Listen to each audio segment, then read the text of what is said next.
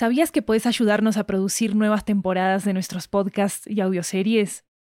En Estudio 80 ya tenemos a la venta una nueva serie de audiolibros que están basados en nuestros podcasts y que fueron producidos de manera totalmente independiente por nosotros. Tenemos audiolibros de muchos géneros, comedia romántica, terror, crímenes reales, comunicación y lingüística, comida, estilo de vida, historias de migración y mucho más. Varios de ellos están disponibles en español, inglés, italiano y francés. Conoce nuestro catálogo en 80estudio.com, diagonal audiobooks, y encontrá los títulos en libro.fm, Apple Books, Google Play, Storytel, BookBeat y en tu aplicación de audiolibros favorita. Muchas gracias por tu apoyo.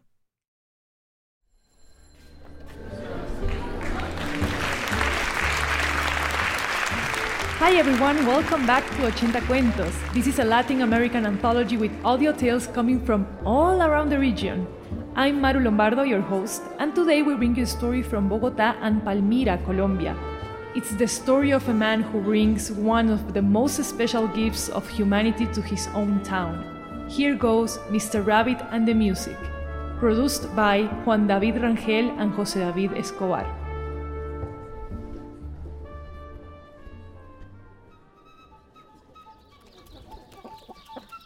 Every Friday, every two weeks, Jose Vicente Sanchez Acevedo, better known as Rabbit, would embark on a long work trip. He would start off from Aguadas, a remote town in Old Caldas, and end up 14 15 hours later in the city of Medellin. Doña Cristina Rendon, his wife, would give him what he needed for the road and send him off. Lamps, curtains, quilts, a blanket, and even a little radio. Quite a lot, isn't it? Just little things people need.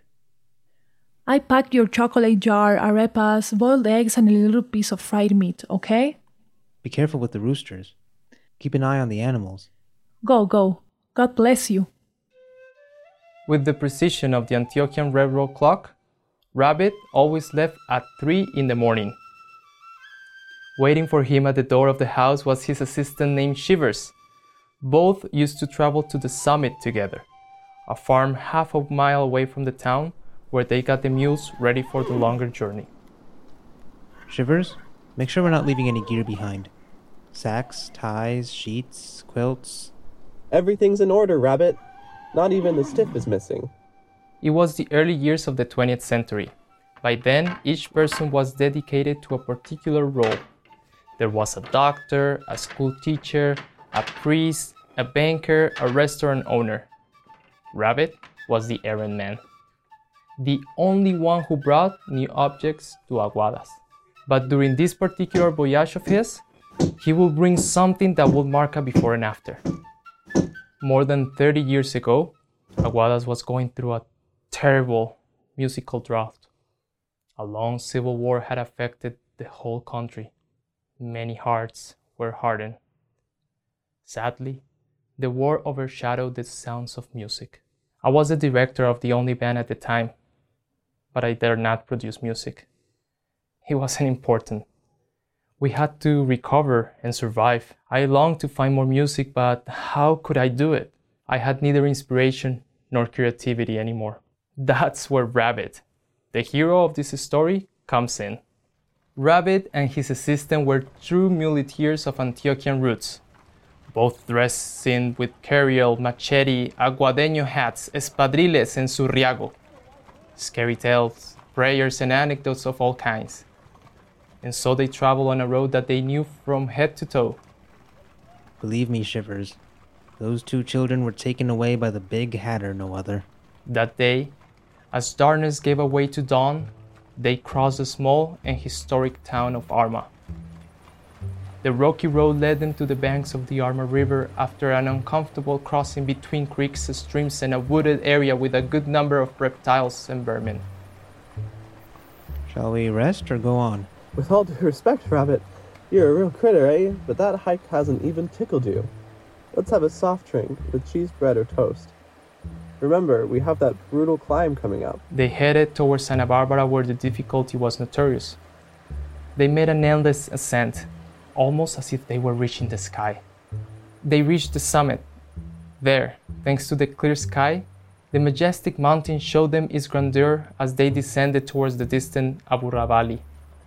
These people are like ants. They're all over the place. Every time we come here, there are more houses and lodges. Rabbit and Shivers finally arrived in the capital of Antioquia when the sun of the deer was rising through the roofs of the mansions that adorned the main roads of the incipient city. They stayed at the usual little hotel, ate there, and went to bed very early. Before dawn broke, the walkers were ready to make their rounds. The first day went by.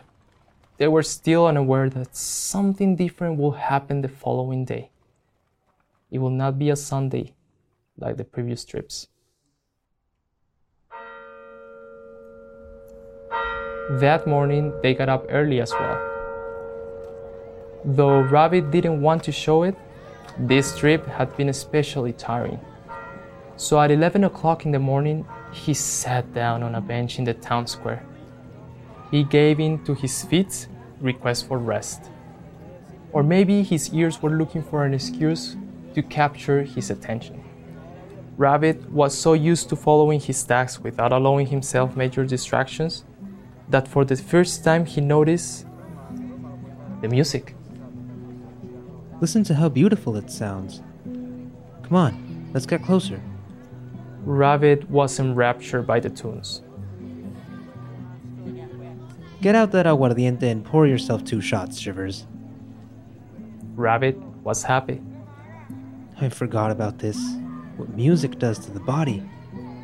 What if we take it to Aguadas? We already carry a lot of things, and we need so many others. Unless I make room for it in my backpack, next to these coffee leaves. Rabbit then had the idea of replicating the sounds with the coffee leaves themselves, a technique that he knew from this. Rabbit then had the idea of replicating the sounds with the coffee leaves themselves, a technique that he knew from his coffee grower friends. This is how they used to musicalize their workdays before the musical drought arrived to Aguadas. He bent the leaves, and while listening to the song with his very fine ears, he played the flute player's notes like a tape recorder. Then he moved them between his lips so he could interpret an actual song. Rabbit, our day will be gone if we don't leave. The roles had been reversed. Now it was Shivers who was getting on his nerves because they had been in the town square for hours and Rabbit wouldn't stop playing. He had lost track of time. He no longer cared about the merchandise. Everyone will know this song. Let's go then, so they can hear it. Shivers' words felt like a keynote and brought Rabbit out of his trance. Let's pick up what they have in store for us and let's go now. Rabbit traveled back the whole route to Aguadas playing the same song on the coffee leaves. The going back journey was more dangerous than the outward one. Steep ravines, rocky roads, and overgrown terrain all the same. But on the lonely stretches, they feared that thieves would appear looking to get their hands on the valuables they bought. Rabbit was a clever man. He was always alert. And it was he who guided Shivers. But this time, his head didn't allow him to think of anything but the song. I can't explain how it is that nothing happened to him, being that by making music they were practically alerting the bandits. Or maybe they liked the music and that's why they didn't do anything to him. in any case, the man managed with his coffee leaves in hand. Once in town, Rabbit made his way to the main town square with Shivers, the mules, and everything acquired in Medellin, before even greeting his own wife. He took out his leaves to interpret the new song. After the performance, he had many, many people around him. They did not react as he expected. They only approached him to ask him to bring them their orders as soon as possible. Rabbit's eyes water. The music was still indistinct for the people. Suddenly, some applause made him smile. Finally, I found what I was looking for. Believe me, this song is more valuable commodity than all these things put together. If you saw how beautifully they played it over there with all those instruments. Since then, we became friends. In addition to the artifacts they ordered from him when he traveled, I would ask him to bring me a new song to translate them into sheet music. Thus, with Rabbit's comings and goings, we created the largest musical repertoire ever heard in town. People needed time. At first, they passed very quickly through the town square. They always had something to do, somewhere to go. Little by little, they left apathy behind, embracing the unknown, strange thing that gave them a respite from the daily grind. And so, the day came when the priest stopped the mass. The teacher put down the chalk. The store owner closed the cash register. All the townspeople filled the town square to listen to Rabbit.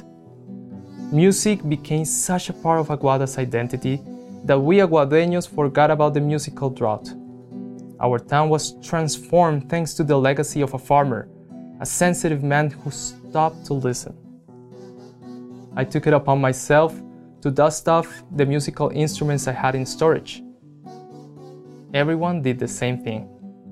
Little by little, the inhabitants, instead of junk, asked Rabbit to bring musical instruments and even to bring more songs. Some people are unaware of Rabbit's prowess. Many have forgotten it because they can't imagine this town without music. But the memory of Rabbit is still alive in every instrument and every coffee leaf that makes a sound in the town of Aguadas.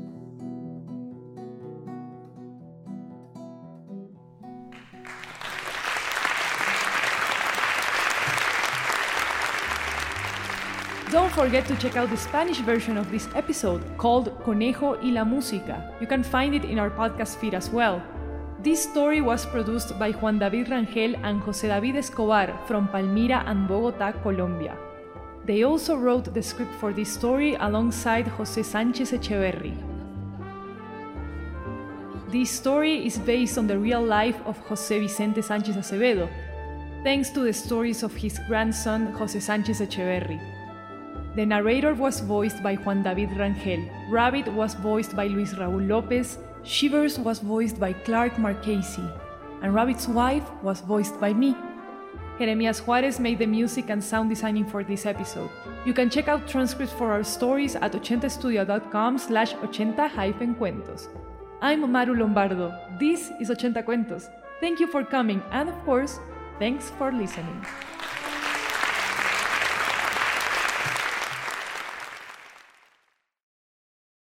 Hi, I'm Maru Lombardo, host of 80 Cuentos. If you love our podcast, there's another one we think you'll love as well. Pretend. Pretend is a documentary style podcast about real people pretending to be someone else. Its host, Javier, interviews real con artists, snake oil salesmen, and former cult members anyone who has lived a lie. Notable interviews and episodes include an identity thief who confesses to stealing thousands of identities a former FBI undercover agent who describes how he embedded himself into a drug lord's inner circle, and the testimony of a snake oil salesman who encourages people to drink a bleach type substance supposedly to cure everything, from depression to cancer. Search for Pretend wherever you get your podcasts.